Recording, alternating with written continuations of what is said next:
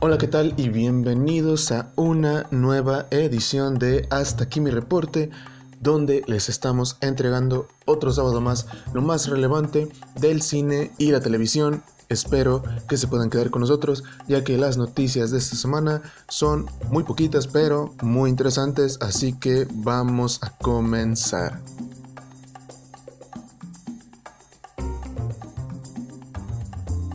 Arranquemos con una noticia que tuvo muchas opiniones divididas y es que Kevin Hart había sido anunciado a principios de esta semana como el presentador de la próxima entrega de los Oscars. Sin embargo, esto no duró mucho, ya que a los pocos días fue retirado como presentador debido a una serie de tweets homofóbicos de hace casi 10 años. Kevin Hart comentó en su cuenta de Twitter lo siguiente. He tomado la decisión de renunciar a presentar los Óscares de este año porque no quiero ser una distracción en una noche que debería ser celebrada por tantos artistas talentosos e increíbles. Pido perdón sinceramente a la comunidad LGBTQ por mis contenidos insensibles del pasado. Anteriormente, a lo largo de los últimos meses, habíamos visto esta misma situación con James Gunn, director de Guardianes de la Galaxia, que hace casi 10 años también había hecho una serie de tweets con chistes un poco subido de tonos, con un humor muy ácido y muy crudo. Y bueno, eh, el internet se lo comió vivo y fue despedido de Disney.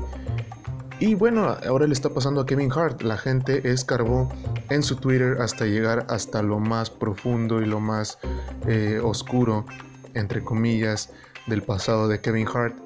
Y bueno, voy a decir lo mismo que comenté con James Gunn. No apruebo este tipo de comentarios, obviamente. Sin embargo, no podemos juzgar a una persona por algo que hizo hace 10 años. Obviamente, esta persona ya no es la misma, ya no piensa igual que antes y sin embargo lo estamos juzgando por su pasado.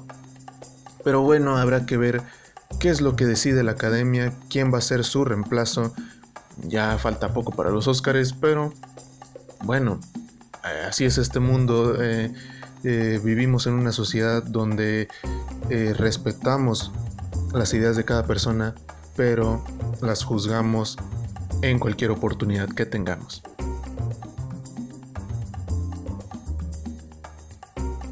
Pasemos a una noticia que va a ser muy buena para todos aquellos de la generación de los noventas ya que MTV Studios y la productora de Ice Cube, Cube Vision, llegaron a un acuerdo para traer de regreso el antiguo programa de MTV Celebrity Deathmatch. Ambas productoras planean que la nueva temporada de este bizarro programa se estrene en algún momento del 2019 a través de algún servicio de streaming que todavía no se ha concretado. Y para todos aquellos que no estén familiarizados con este programa, pues bueno, antes MTV tenía buen contenido y entre los programas que pasaban pues estaba Celebrity Deathmatch. Como su nombre lo indica, el programa se trataba sobre celebridades peleando a muerte y tenía un formato de programa deportivo donde había eh, presentadores donde tenían un ring, un escenario y pasaban varios combates de celebridades donde peleaban al punto de matarse de las maneras más bizarras y divertidas posibles. Y bueno, era un, eh, todo esto era en stop motion, entonces eran como muñequitos de, de plastilina, yo qué sé. Y era muy entretenido, tenía un humor obviamente muy negro y muy ácido y estaba muy entretenido, la verdad, yo lo llegué a ver poquitas veces, me tocó casi casi el final de Celebrity Deathmatch. Y bueno, eventualmente se canceló, más bien se terminó este programa y ya nunca volvieron a transmitirlo, nunca se volvieron a hacer nuevos episodios. Y bueno, están reviviendo el pasado, así que esperemos que este programa sea muy bueno y que aprovechen el servicio de streaming, que aprovechen las nuevas tendencias que están sucediendo para que este programa sea igual de bueno que en sus primeros momentos que se transmitía en MTV. Y ya saben, en algún punto del 2019 les vamos a dar la información que necesiten saber acerca de Celebrity Deathmatch.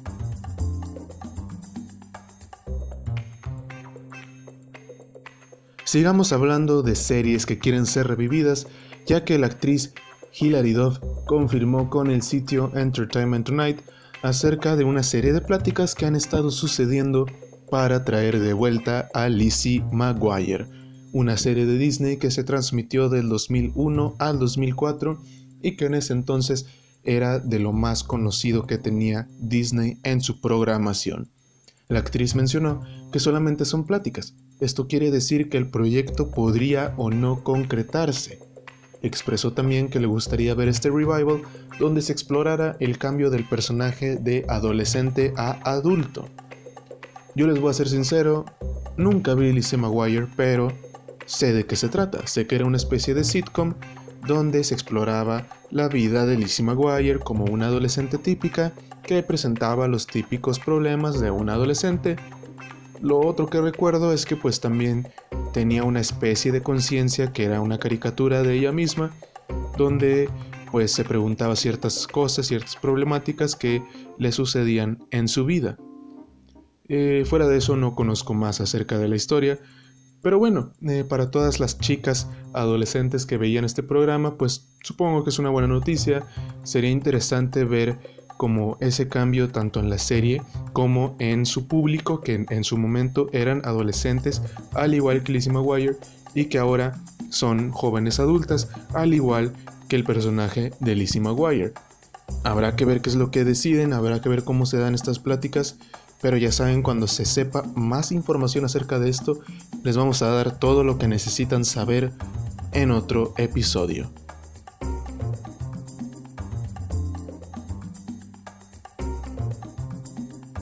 La siguiente noticia que les tengo se me hizo muy muy interesante y es que Lucasfilm anunció una nueva serie de cortos llamada Star Wars Galaxy of Adventures se trata de una serie de cortos animados que se transmitirán en el portal para niños de Star Wars y en el canal de YouTube Star Wars Kids.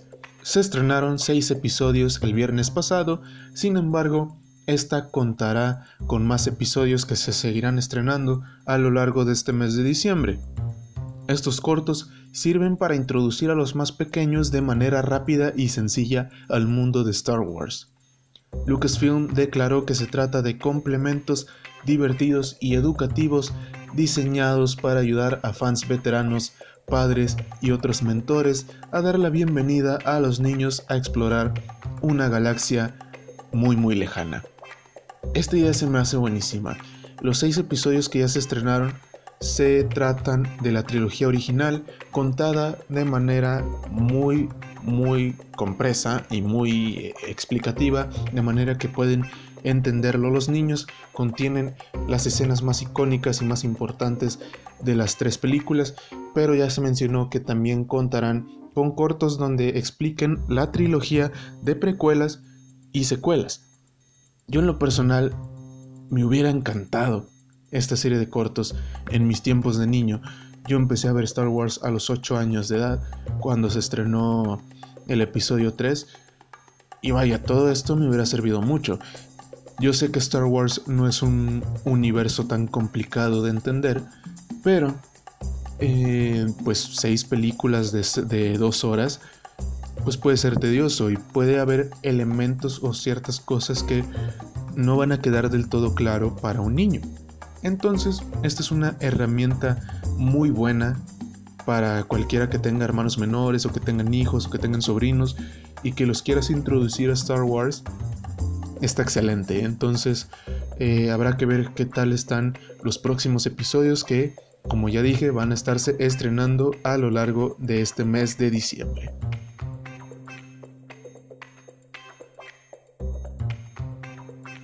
Ya para finalizar, vamos con las noticias breves de esta semana. La primera que les tengo es que tenemos un primer teaser trailer de la temporada final de Game of Thrones y esperemos que los fans tengan ese épico final que han estado esperando a lo largo de los últimos años.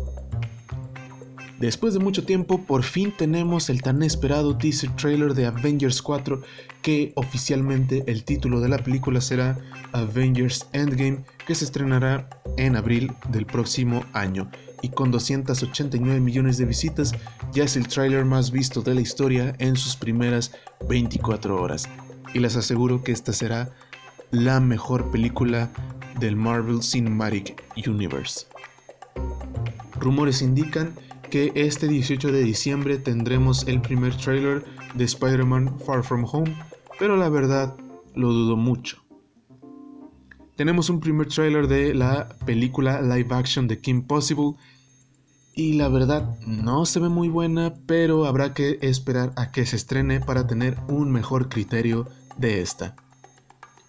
Once Upon a Deadpool se estrenará el primero de enero en todas las salas de cine mexicano.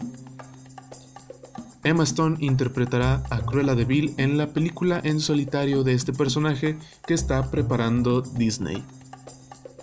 Black Panther es nominada a Mejor Película de Drama en los Golden Globes.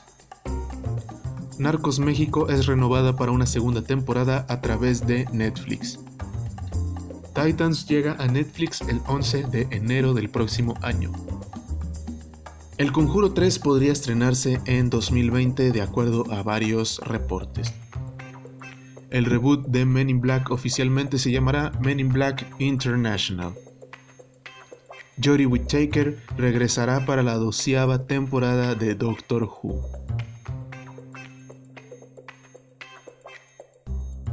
Bueno, estas fueron las noticias de esta semana. Espero que hayan sido interesantes y que les hayan gustado. Ya saben que con mucho gusto les estamos trayendo lo más relevante del cine y la televisión aquí en Hasta aquí mi reporte. Espero que se puedan quedar con nosotros la próxima semana donde les vamos a traer aún más noticias para ustedes. Yo soy Luis Mario Cepeda y esto fue Hasta aquí mi reporte y nos escuchamos la próxima semana.